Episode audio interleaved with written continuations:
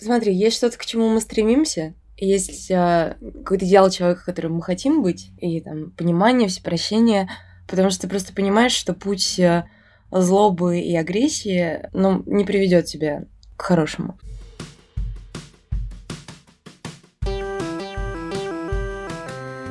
Привет, меня зовут Кристина Вазовский, и это «Провал».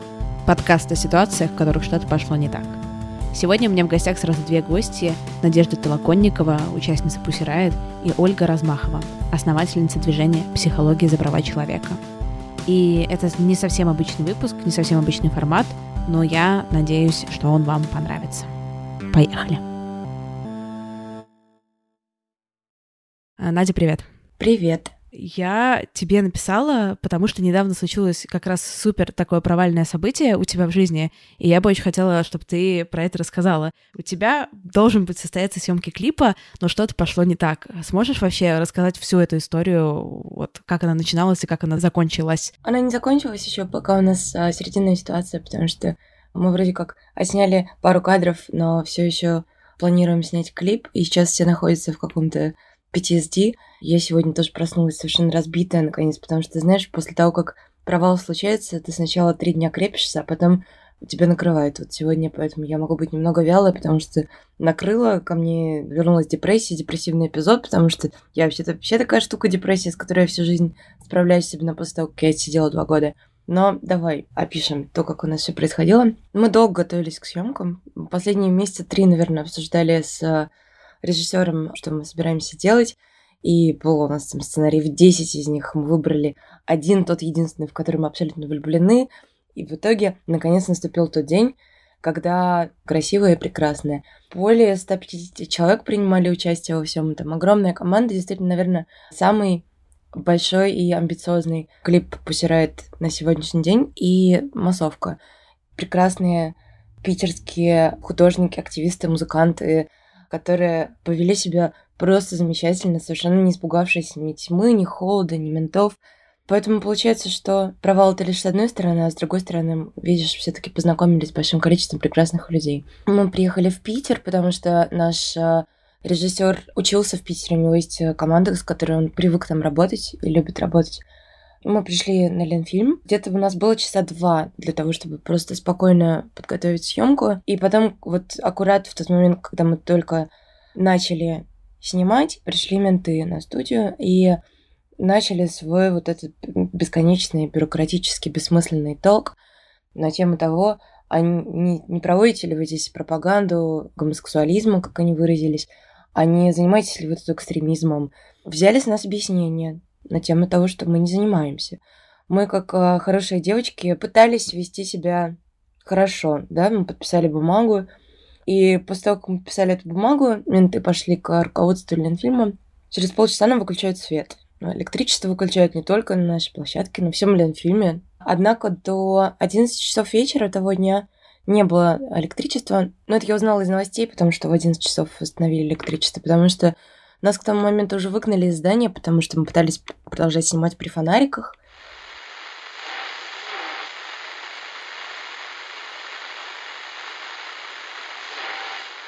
Оль, ты можешь рассказать пару слов о себе и как ты вообще оказалась на тех съемках? Ну, я феминистка, я активистка, я много, в принципе, взаимодействую с разными активистскими сообществами, и, естественно, я давно, как бы так или иначе, общаюсь с компанией около Pussy Riot, вот, я, в принципе, давно поддерживаю, в том числе Надю, но с Надей мы лично не были знакомы. Вот, э, знакома я с, э, наверное, почти всеми другими участницами Pussy Вот, и была очень рада познакомиться, но вышло достаточно забавно. Я оказалась на съемках, потому что первое мое образование кинооператорское, и именно мой одногруппник снимал этот клип. То есть, э, по сути, он позвал меня, хотя мы с ним все время, пока я занимаюсь там феминизмом, активизмом, как бы мы с ним вообще никак не пересекались, не общались, ничего. Вот. И тут мне пишет Тёма и говорит о том, что не хочешь ли ты поучаствовать. Я вообще уже переехала в Москву и вроде как не в Питере, но именно в это время я оказываюсь в Москве, и все так удачно совпадает, то, что я оказываюсь на съемках. Ну, правда, меня не будет в клипе, потому что кое-кто подпортил нам жизнь, и, соответственно, съемки меня э, сорвались. Вот, и я достаточно сильно хриплю, потому что я уже долгое время шучу, что я на это время не Ольга, а Олег, потому что товарищи менты фактически замуровали нас в очень холодном Ленфильме, и мы прождали без электричества, без возможности нормально там выйти в кафе, купить себе кофе вот, долгое время, поэтому мне пришлось заболеть, и это, естественно, повлияло и на работу с клиентами, с клиентками, ну и вообще на большое количество разной активности.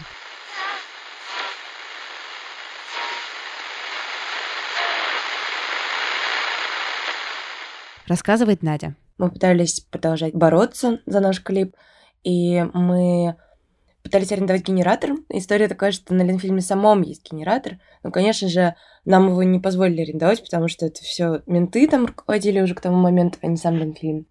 Тогда мы обратились к конторе извне, и эта контора, просто какая-то питерская контора, привезла нам генератор, которого нам было достаточно для того, чтобы продолжить съемки и не умереть от холода, потому что у них нет там бакаревов никакого. А это Питер, февраль, холод. И не пустили просто менты, оцепили Ленфильм, генератор не пустили. Потом мы пытались снимать с фонариками от телефонов. вот. И в итоге через час нас выгнали оттуда. Ну, по причине того, что они сказали, что вот у нас такие правила безопасности, поскольку электричества у нас сейчас нету. Вы должны покинуть помещение, поэтому ну, ничего толком не успели снять, ну, потому что, собственно, накрыли нас. На следующий день мы ничего не, мы не снимали клип уже, но у меня был еще один день в Питере, и дизайнеры и фотографы, которых я знала раньше в Питере, просто классные ребята. Давайте используем возможность, один свободный день, давайте просто проведем фэшн-съемку. Пытались арендовать студию, студию арендовали, фотостудию. Потом студия говорит, слушайте, это же для Пусирает съемка, да? Ну, мы говорим, ну да. А они говорят, не, мы не будем, ребята, мы боимся. Тогда мы пришли на мастерские художников, наших знакомых. Просто независимое помещение. Ну, то есть это какой-то новый уровень пиздеца, потому что раньше нас задерживали на улицах при попытке сделать фотосъемку, не знаю, на Красной площади, да. Теперь уже не обязательно этого делать, достаточно просто зайти в мастерскую художника знакомого и, и сделать мейкап, тебя уже задержат. К нам пришли менты, всех повязали, в ультимативной форме привезли нас в отделение – где мы провели более трех часов. А после этого мастерские всех этих художников у них отобрали, потому что они разрешили Пусирает сделать съемку на их территории. Все ребята должны были выселиться срочным образом за день. Им дали день для того, чтобы вывести все свои вещи. Они годами существовали в пространстве, и потому что они осмелились сотрудничать с Пусирает, их всех выселили. Ладно, про Ленфильм я еще могу понять, какое может быть там обоснование. Ну вот какие-то там 150 активистов. Понятно, что это бред, но все равно здесь можно как-то подвязать. Нельзя подвязать никак, потому что они знали о сценарии заранее. У нас было четыре бригадира профессиональных. Со всеми локациями мы обговорили заранее, что у нас будет 150 человек. У них есть своя роль в клипе. Они не активисты, они в данном случае актеры массовых сцен. Это совершенно легальная и нормальная ситуация для любого кинопроизводства. Если на каждые 20 человек есть по бригадиру профессиональному, как было у нас, то никаких вопросов легальных к нам локация быть не может. Более того, у Ленфильма-то и не было к нам никаких вопросов. Низовые сотрудники Ленфильма, не глава Ленфильма, безумная Инесса, которая заявила потом, что менты были ряженые. А низовые обычные сотрудники Ленфильма, они нас пытались защищать перед ментами, потому что они видели то, что мы ничего не нарушаем.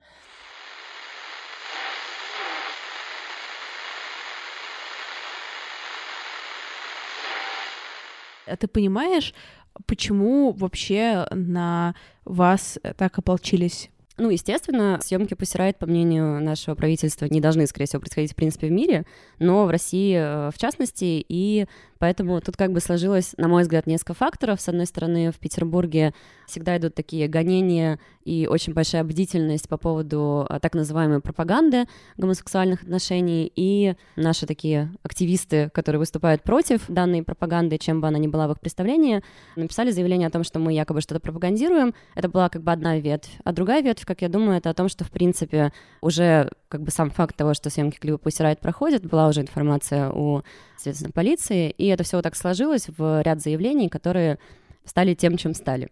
То есть фактически сломали нам эти съемки. Вот, я думаю, что это такое объединение, то есть, э, скорее всего, независимые друг от друга. А как э, сочетается то, что я часто слышу, что Петербург это такая столица ЛГБТ в России, с одной стороны, но при этом ты говоришь, что там супер жесткие гонения и гомофобные настроения. Ну, это не зависящие друг от друга факторы. То есть, э, с одной стороны, в Петербурге действительно просто такой эпицентр разных организаций, которые работают с ЛГБТ. То есть это российская ЛГБТ-сеть, это большая организация «Выход», это кинофестиваль «Бок о бок», все это базируется в Петербурге. Поэтому для меня Петербург — это действительно столица ЛГБТ-активизма России, и оттуда уже идут такие лучи, которые вот по всем регионам распускаются, на мой взгляд. Если говорить про гомофобные настроения, то мне кажется, что в Питере их не то чтобы очень много, просто есть конкретные люди, которые уже давно занимаются тем, что срывают мероприятия, и это некоторая реактивность на активность, собственно говоря, активистов, которые есть в Петербурге. Я не хочу сейчас э, говорить там определенные имена, да, этих людей, которые срывают нам мероприятия, но вот как бы есть конкретные представители, которых мы все знаем, и которые уже который раз пишут на нас всякие заявления, пытаются сорвать нам кинофестивали, вот в том числе бок о бок, который раз там типа минируют, что-то еще, это всегда чревато тем, что мероприятия сдвигаются очень надолго, то, что полиция приезжает, что-то там обследуют, расследуют, собачки бегают, ищут там какие-нибудь бомбы несовершеннолетних, все это вместе, и все это, ну, якобы под какой-то гомопропагандой. Бомбы несовершеннолетних, да. Ну да, то есть это все достаточно комично, но при этом это все достаточно сильно раздражает, потому что получается, что мы регулярно находимся в ситуации, в которой мы срываем то, что нам интересно, то, что нам дорого, сдвигается все время, мероприятие, естественно, кромсается, уже теряется большое количество бюджетов, сил людей, люди, зрители, которые приходят на мероприятие, получается, что там должны стоять где-нибудь на улице, опять же, допустим, в холоде. То есть это все, ну, с одной стороны, очень неприятная ситуация, но с другой стороны, очень объединяющая. И это тоже способствует развитию активизма, на мой взгляд, потому что, ну, нельзя просто не реагировать.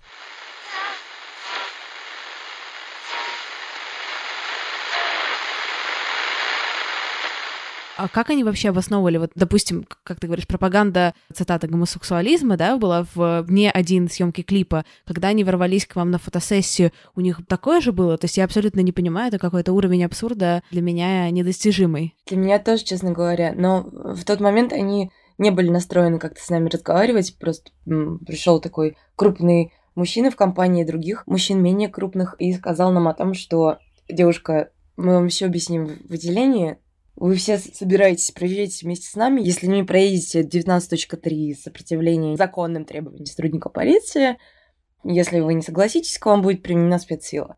Ну, примерно с такими словами мы поехали в отделение, а в отделении уже через некоторое время, через несколько часов нам рассказали о том, они, видимо, придумали, наконец, классное объяснение. Они сказали, что якобы были сообщения о пожаре в этом здании и слышались крики о помощи. Поэтому они, оказывается, пришли нас спасать. После того, как они пришли и не обнаружили пожар, а обнаружили нас, они решили, ну, хоть что-то сделать, да, и задержать нас по этому поводу, чтобы взять объяснение по поводу криков и пожара.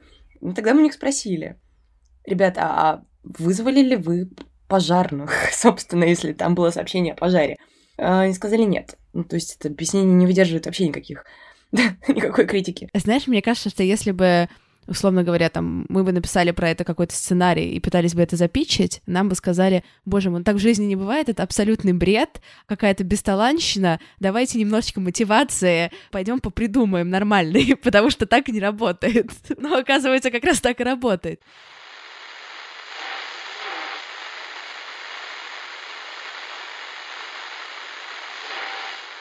Я тут как раз писала ну, вот свою диссертацию как раз на тему, как закон 2014 года повлиял на ЛГБТ-комьюнити в России. И что все мои респонденты так или иначе сходились к выводу, что повлиял скорее позитивно. Люди объединились, появилась какая-то общая идея, появилось внимание к происходящему комьюнити. То есть, like being an ЛГБТ-человек, это стало политическим заявлением. Какой у тебя на этот счет позиция? Ну, это однозначно стало более политическим заявлением, то есть даже когда я выступаю на каких-то лекциях, я часто говорю про себя как про лесбиянку и как бы как про политическую лесбиянку, для меня это стало важно как э, часть идентичности именно в политическом дискурсе. Вот, но, естественно, этот закон повлиял, смотря на кого мы говорим, он влияет. Если говорить на уровень, общий уровень гомофобии в стране, то, конечно, он провоцировал повышение этого уровня гомофобии. Это как бы факт, что правительство у нас, собственно, получается, что не борются с пропагандой э, так называемых гомосексуальных отношений, а фактически пропагандируют гомофобию. То есть получается, что закон на самом деле об этом. С одной стороны, конечно, это как бы спровоцировало, опять же, некоторую мобилизацию ряда инициатив. С другой стороны, это развязало руки тем людям, которые могут творить э, больший произвол, которые чувствуют, что их гомофобия как бы поощряется со стороны правительства, ну, собственно, в связи с гомофобной риторикой нашего правительства. И, допустим, то, что произошло в Чечне, как мне кажется, сейчас происходит в Чечне, с э, убийствами э, ЛГБТ в Чечне, я думаю, что это все стало возможным только как последствие всей этой политики, включая закон. Вот. И то, что большое количество людей не считает это чем-то значимым, хотя это происходит в нашей стране здесь сейчас, я думаю, что это отчасти последствия вот э, всей этой политики, которая усиливает гомофобное настроение и как бы делит людей на второсортных и первосортных. Получается, за второсортных людей мы как бы не хотим вставать, нам кажется, что это не проблема. И все это очень взаимосвязано. Вот. Но для людей, которые вовлекаются в активизм, да, это стало еще одним поводом, естественно, выходить, бороться за свои права. И в этом смысле это объединяюще. Но мне как бы совесть не позволит сказать, что это в каком-то смысле хорошо, то, что это произошло.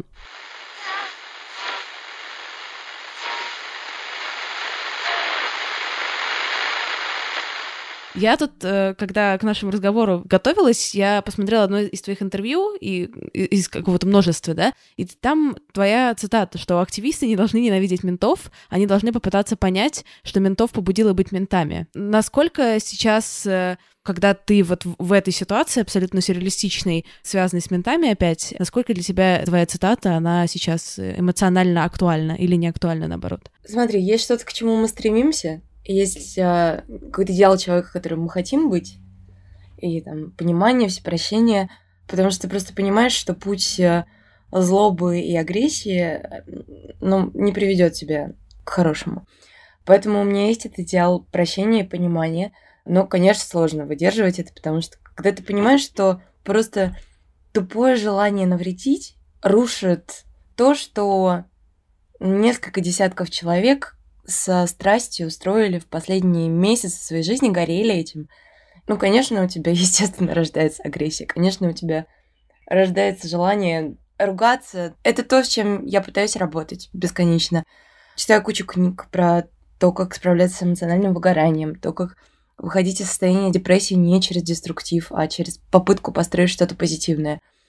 Но это борьба каждый день, на которую нужны силы и на которую удивительно, откуда у активистов каждый день, честно говоря, берутся силы. Это то, с чем мы много сталкиваемся.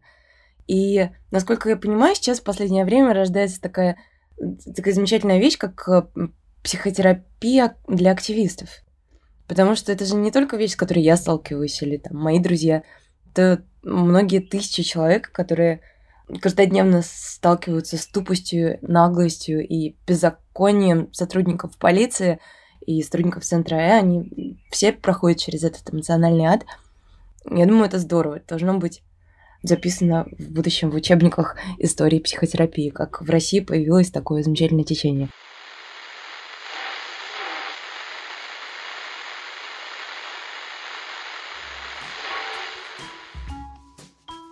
Спонсор сегодняшнего выпуска – онлайн-сервис для путешествий OneToTrip.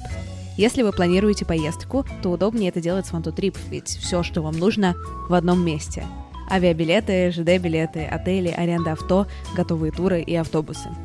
У вас будет огромный выбор, более 700 авиакомпаний со всего мира и более 2 миллионов отелей. При выборе перелета можно узнать рейтинг авиакомпании и посмотреть, на каком самолете вы отправитесь, сколько ему лет, какой процент задержек. А для экономии на сервисе есть календарь низких цен. Там показаны даты с минимальной стоимостью билетов. Путешествуйте чаще с One to Trip.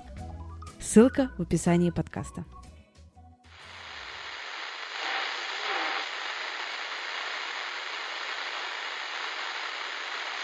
Я видела у тебя в сторис, что ты ходишь на психотерапию и борешься со своей депрессией. А ты можешь про это рассказать, в принципе? Потому что мне не кажется, что, что об этом в целом в каких-то публичных интервью часто говорила. С начала 2015 года я сижу на антидепрессантах. Я периодически пытаюсь э, перестать их принимать отчаянно по причине следующей.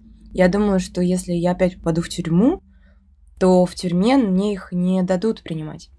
Ведь это же один из инструментов давления на заключенного, когда у него отбирают необходимые ему медикаменты. Наверное, ты знаешь, что когда ты прекращаешь принимать антидепрессанты, у тебя случается withdrawal, и это очень больное, это очень тяжелое состояние, которое, ну, наверное, тяжело с чем-то сравнить, но с каким-то очень серьезным заболеванием. Тебе физически больно, тебя ломает. Ну, ну, то есть, по сути, ты сидишь все время на каких-то таблетках, потом ты прекращаешь их принимать, тебе больно. Потому что я боюсь, что со мной начнется происходить в тюрьме. Я периодически пытаюсь прекращать принимать свои антидепрессанты, потом возвращаюсь на них. Потому что депрессия – это состояние выученной беспомощности. Когда ты понимаешь, что что-то в твоей жизни, на что ты не можешь повлиять, твою жизнь может сломать. Если ты не можешь конструктивно ее выстроить, и какие-то внешние силы ломают твою жизнь, у тебя рождается депрессия. Не только из-за этого, но во многих случаях из-за этого. И мне кажется, это мой случай, Потому что если ты долго пытаешься делать искусство, его бесконечно, бессмысленно, совершенно жестоко пресекают, ломают, то, конечно же, у тебя рождается депрессия, ничего с этим не поделать. Сталкиваешься ли ты с экзистенциальным каким-то кризисом в своей работе психотерапии? То есть во многом того, что вот все, что ты говоришь, да, мое искусство постоянно ломают, да, ну, с какой-то абсолютно бессмысленностью, возможно, того, что ты делаешь. Или для тебя это не стоит так вопрос? Просто как будто бы, если это ради какого-то процесса, то как будто бы не так важно, что это ломает, поскольку ты некоторый свой бенефит эмоциональный от процесса уже получил. Мы всегда работали на результат. Наверное, в этом часть посирает как художников, именно потому что если ты активист, то, в принципе, если тебя арестовали, если прошла там какая-то новость, да, твое столкновение с ментами, то ну, как бы вот получается, что ты уже expose плохую систему и, и, и прочее. Но для нас, еще со времен войны, когда мы делали группу «Война», для нас всегда было важно сделать продукт. И если продукт не получается, то ничего не может заменить этого. Никакие новостные истории. Многие люди думают, что мне очень нравится, что меня преследуют менты, потому что это такой классный новостной повод – мне совершенно не нравится, что меня преследуют менты. Я гораздо более предпочла, бы я просто могла спокойно делать свою работу. Мне это нравится делать.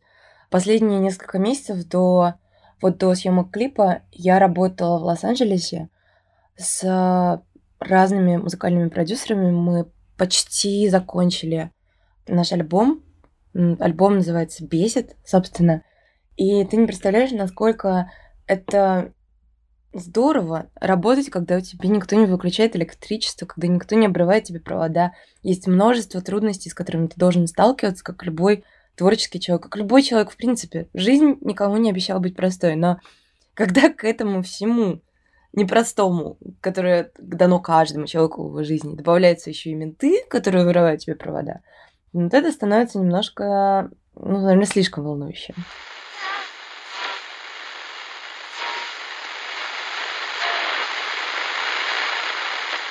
У меня сейчас, например, какие-то там много работы, много каких-то проектов, я типа на стрессе, там часто бываю сейчас, да, и меня может много вывести эмоционально из колеи, но при этом я не сталкиваюсь, конечно, слава тебе Господи, на самом деле, в работе в ежедневной с таким уровнем сюрреализма в плохом смысле, да, произвола, когда люди не понимают, когда люди, типа, вот, мешают, да, как в данном случае, хорошему делу, да, либо просто делу творчеству, творческому. Как вообще ты с этим справляешься? Как ты видишь, реагируют на это все люди вокруг тебя, активистки, с которыми ты дружишь, работаешь? Угу. Ну, если говорить про вот, что съемки посирают, да, клипа, что вот тот же самый кинофестиваль Бокобок, здесь хороший пример того, как власти срывают, да, на мероприятия. Я думаю, что здесь э, как бы несколько реакций. С одной стороны, мне как психотерапевтке здесь важно отмечать и процессы выгорания, которые с этим связаны. То есть э, ты один раз делаешь, ты второй раз делаешь, каждый раз срывается что-то, а, отодвигаются твои планы, какие-то люди, которые, например, приглашены, не могут выступить. То есть все это чревато тем, что человек может впасть, например, в депрессивное состояние. И у меня в терапии большое количество активистов-активисток, которые, собственно, на этом фоне как раз-таки чувствуют себя хуже. И вот мы создавали движение «Психология за права человека» во многом как раз как ответ на то, что мы считаем, что это ненормально то, что многие люди страдают, и их психологическое состояние связано не с какими-то их личными особенностями или с чем-то, какими-то процессами внутренними, но с внешней политикой, да, которая на них давит, которая по ним бьет, и в связи с этим, допустим, если по мне бьет гомофобия, внешняя, которая как бы культивируется политически России сейчас, то как бы я страдаю от этого. И мне кажется, что мне как специалистке просто не может быть все равно на то, что политически людям портят качество жизни, снижают качество жизни.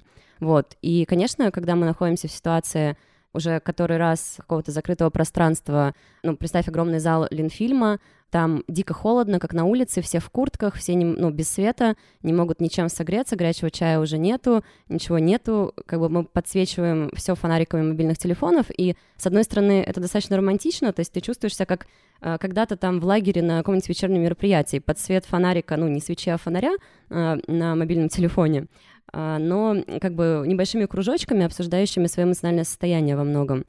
Это сплочает, это дает много ресурсов в том числе, но мне бы очень хотелось, чтобы мы могли ресурсы получать чем-то другим, да, все-таки.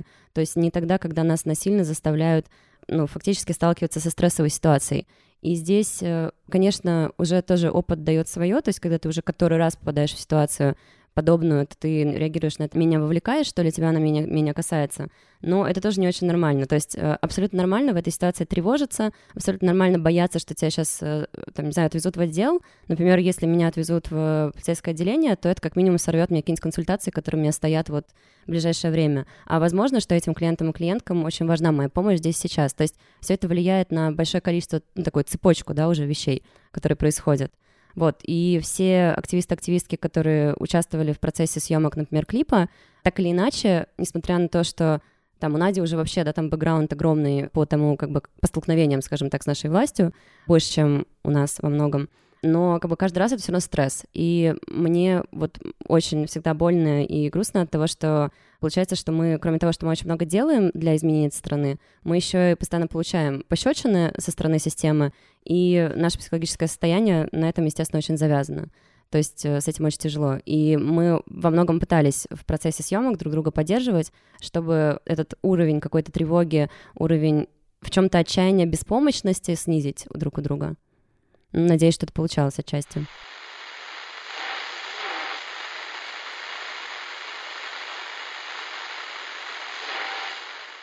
Рассказывает Надя. Что помогает в этом всем? Я вот упомянула то, что мы познакомились с огромным количеством прекрасных, смелых людей. Я имею в виду тех, кто пришел к нам на съемки клипа.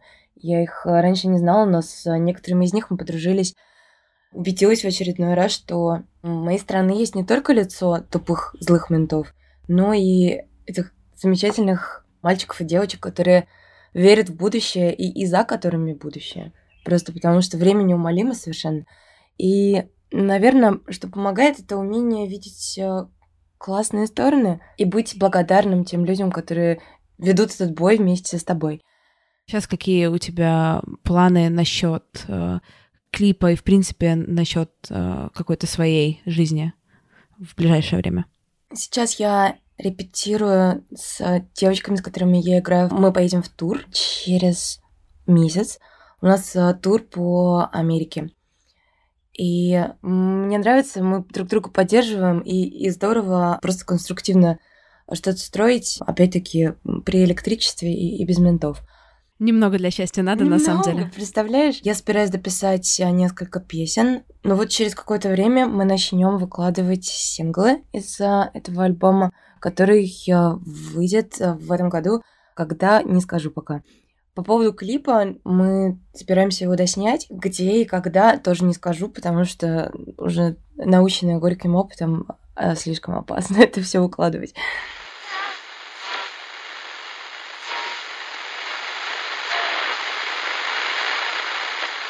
Когда вот произошло все это столкновение, да, с ментами, а что это вообще за люди, а как они себя ведут, а как они себя чувствуют в этот момент? Ты можешь как-то описать?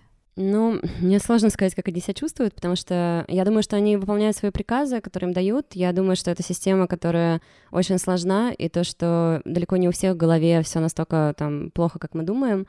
Вот, многие в этой системе уже настолько, допустим, в нее встроены, что боятся из нее выйти, даже если думают, что делать что-то неправильное. Многие получают удовольствие, это тоже правда. Но нужно понимать, что, допустим, в какую-нибудь Росгвардию идет очень много, например, подростков-сирот, у которых не то чтобы есть какие-то возможности в будущем. Ну, то есть в этой стране сложно эти возможности получить. Абсолютно точно их можно найти вне такой системы, но, а, например, их могут вербовать. Кого-то еще, то есть э, разные уязвимые группы, которые изначально входят в эту систему и как бы, которые достаточно поддаются в какой-то внушаемости. Я за то, чтобы не демонизировать, в принципе, полицию в России. Я стараюсь, э, где могу, там, обращаться, звонить, что делать, но все мои столкновения, к сожалению, с полицией — это про обесценивание меня, про то, чтобы со мной неуважительно общаться, а, про то, чтобы мне хамить, вот, про то, чтобы какие-нибудь иджийские фразы в мою сторону высказывать, ну, то есть не ставить ни во что. Я думаю, что на эти вызовы, непосредственно если говорить про съемки Riot клипа, приехали люди, которые вполне могли даже не знать вообще, там, кто такие Riot. Это был их выходной, им нужно было поехать э, что-то сорвать, непонятно какими методами, потому что сперва они вроде как взяли там расписки, поговорили про одно, потом они куда-то вроде как ушли, на самом деле пошли к администрации. То есть вот эти вот все выключения света, какой-то детский сад, ну то есть это выглядело отвратительно. Они просто не могут даже... Ну, все равно это лицемерие. Это нельзя сделать просто запретом. У них нет да, никаких оснований, чтобы запретить нам съемки вот прямым текстом, что мы запрещаем съемки Pussy на территории России. Они так не могут сделать, поэтому они делают вот такую всякую дичь. То есть э, у нас э, врубается электричество на весь Ленфильм. Э, я как киношник по прошлой жизни могу сказать, что это невозможно. Ну, то есть там есть огромное количество вариантов, как это все наладить. С нами не выходят на связь люди с Ленфильма, которые могут это наладить. Соответственно, очевидно, что это политическое. Ну вот полиция, могу представить, что достаточно некомфортно тоже в этом себя чувствует. Но в смысле в непонимании того, как действовать, в какой-то нестыковке приказов, в чем-то таком. Вот. Изначально они общались абсолютно нормально, ну, в смысле, пытались как-то разбираться, но в общем, все эти вызовы по пропаганде, мне кажется, что им самим не то чтобы нравится. То есть вот если взять тот же самый фестиваль Пукобок, то огромное количество этих вызовов по минированию здания, это же тоже как бы, постоянно их огромное количество нарядов, которые должны приехать, все это проверить, это им не доставляет удовольствия. Не думаю, что это их личное какое-то отношение.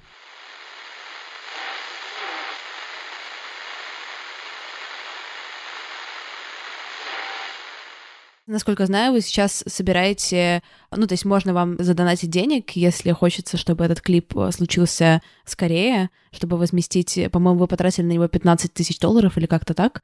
В принципе, достаточно э, какие-то внушительные деньги, мне кажется, особенно для э, российского продакшена. Поэтому я давай кину в описание подкаста реквизиты, ну или PayPal и все, что вы кидаете. И если вдруг вы послушаете подкаст и вам захочется скинуть даже какие-то небольшие деньги, у вас будет возможность. Я дико благодарна всем тем, кто помогает. Мне вообще было не, нелегко решиться на сбор, потому что как раз в то время, когда нам сорвали клип, произошло на самом деле гораздо более важное событие. Это переговоры по делу сети. Потому что, ну, знаешь, такое даже невозможно сравнивать. 18 лет заключение и, и сорванный клип. Конечно, в первую очередь надо помогать политзекам, но мои друзья убедили меня сделать этот сбор, потому что многие ребята писали нам именно с вопросом о том, там помогаем политзекам, но мы хотим задонатить на клип Pussy потому что мы не думаем, что это справедливо. То, что вы просрали свои собственные 15 тысяч, и, и теперь, собственно, вы не снимете клип. Но в первую очередь, конечно, я думаю, что если вы хотите помочь полицейкам, помогайте им.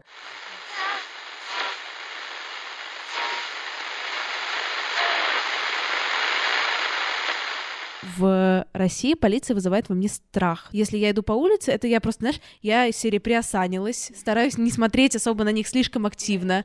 То есть какое-то такое вот потенциальная опасность, как какой-нибудь, например, там пьяный, громкий, агрессивный мужчина, который пусть на другом конце улицы, да, ну то есть, но ты такая как бы чекаешься в пространстве. В Лондоне я к полиции, наоборот, если что-то происходит не то, я постараюсь с ним поближе как-то к ним подвинуться. Не, ну, конечно, здесь тебе либо подбросят наркотики, либо а, что-нибудь скажут, либо ты как-нибудь там не там, не где-то стоишь, тебя можно уже за это забрать. То есть здесь огромное количество моментов э, того, что если ты та фигура, которая может заинтересовать полицию по какой-то причине, чтобы тебя куда-нибудь там увезти, что-нибудь с тобой сделать, то мы понимаем, что в этой стране это могут сделать. И причина для этого не нужна, да, то есть она как бы не будет в тебе Вот, поэтому я тоже лично держусь, как правило, подальше от них, и безопасность, естественно, они не повышают. То есть это парадоксально, но это так. И это, в принципе, в любом практически, как мне кажется, тоталитарном режиме.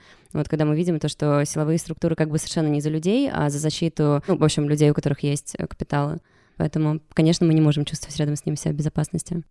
Я слышала несколько там историй от друзей. Это не про полицию, но это, в принципе, про работу с, в, в структуре власти, что, мне кажется, похожая история туда, что приходит человек, который хочет реально что-то изменить, который не согласен, и происходит либо два варианта, либо наверное, больше, но каких-то, да, развилок, что либо ты, правда, стоишь на своем, на каких-то своих ценностях и так далее, и ты реально хреново живешь. Ну, то есть там все получают какие-то прикольные штуки, да, могут позволить себе банально купить продуктов, не задумываясь о их цене в магазине, купить какую-то адекватную машину, заплатить за какую-то аренду, то есть абсолютно то, что, мне кажется, хочет любой человек для себя. Какие-то базовые комфортные штуки. И либо ты видишь, как-то другие получают, а ты не получаешь. Еще сталкиваешься постоянно с противодействием, то, что любые твои действия, предложения, они только наказываются, не поощряются, хорошие.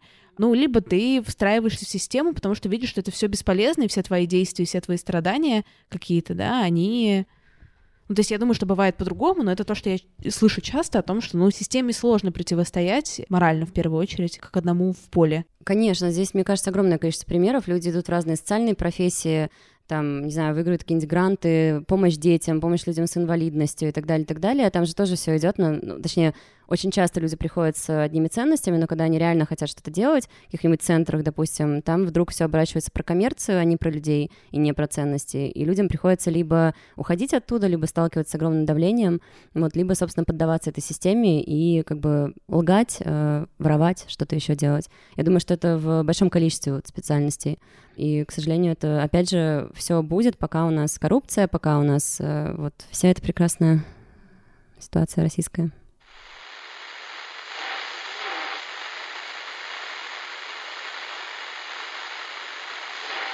Ты можешь сказать, вот как тебе сейчас в целом, вот сегодня? Мне сегодня грустно за всех тех ребят, кто оказался в отделении полиции впервые. И мне хочется сказать, оказался из-за меня, но это глупо и неправильно говорить, что из-за меня. Не из-за меня ведь, а из-за ментов, которые их туда привели.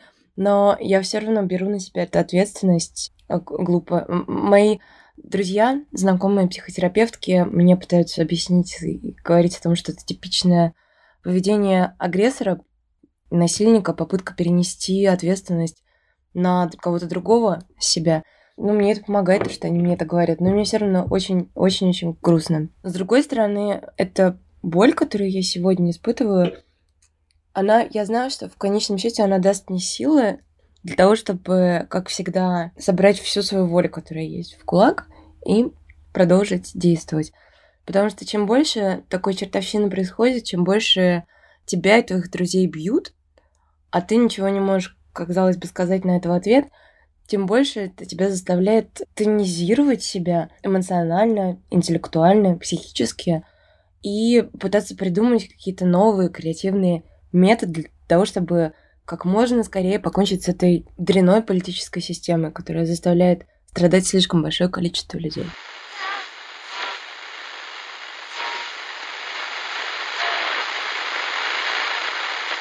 рассказывает Оля. Я уверена в том, что какие-то малые дела, они создают тот контекст, в котором вся система начинает как бы как-то перекашиваться в другую сторону. То есть все больше людей узнают про какие-то вещи, которые им откликаются, все больше людей создают новые инициативы. Если мы возьмем там последние годы, появилось так много прекрасных инициатив, там от УВД-инфо до каких-нибудь э, вот профессиональных объединений против чего-нибудь. Например, у нас есть э, там ответвление психологов, которые борются с пытками, выступают против пыток. Это же прекрасно, когда профсообщество говорит о том, что это недопустимо.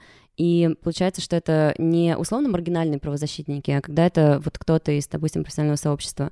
Ну, вот, мне кажется, это важно. Мне кажется, важным, когда люди из науки могут делать заявления, потому что для меня как... Ну, я не закончила аспирантуру, но я все таки отношу себя к науке отчасти, и мне кажется, что это как бы удар по профессиональному сообществу, когда принимаются вот какие-то такие законы, которые, опять же, говорят о том, что, например, сексуальная ориентация — это там что-то ненормальное. Это просто так не должно быть, и, по идее, э, именно ученые имеют такую возможность встать и сказать, что нет, это не так, это все должно быть спаяно. Все должно быть согласовано, это было бы нормально. Поэтому мне кажется, что чем больше этих высказываний, чем больше разных э, маленьких проектов, тем больше людей может включаться и через свои способности, через свои навыки влиять э, в целом на систему. В том числе помогать поддерживать тем людям, которые идут э, как бы в первых рядах, скажем так. Вот. Я не иду, наверное, в первых рядах каких-то по изменениям в нашей стране, но я стараюсь максимально тем, что я умею делать, сопровождать все это дело и поддерживать людей в этом.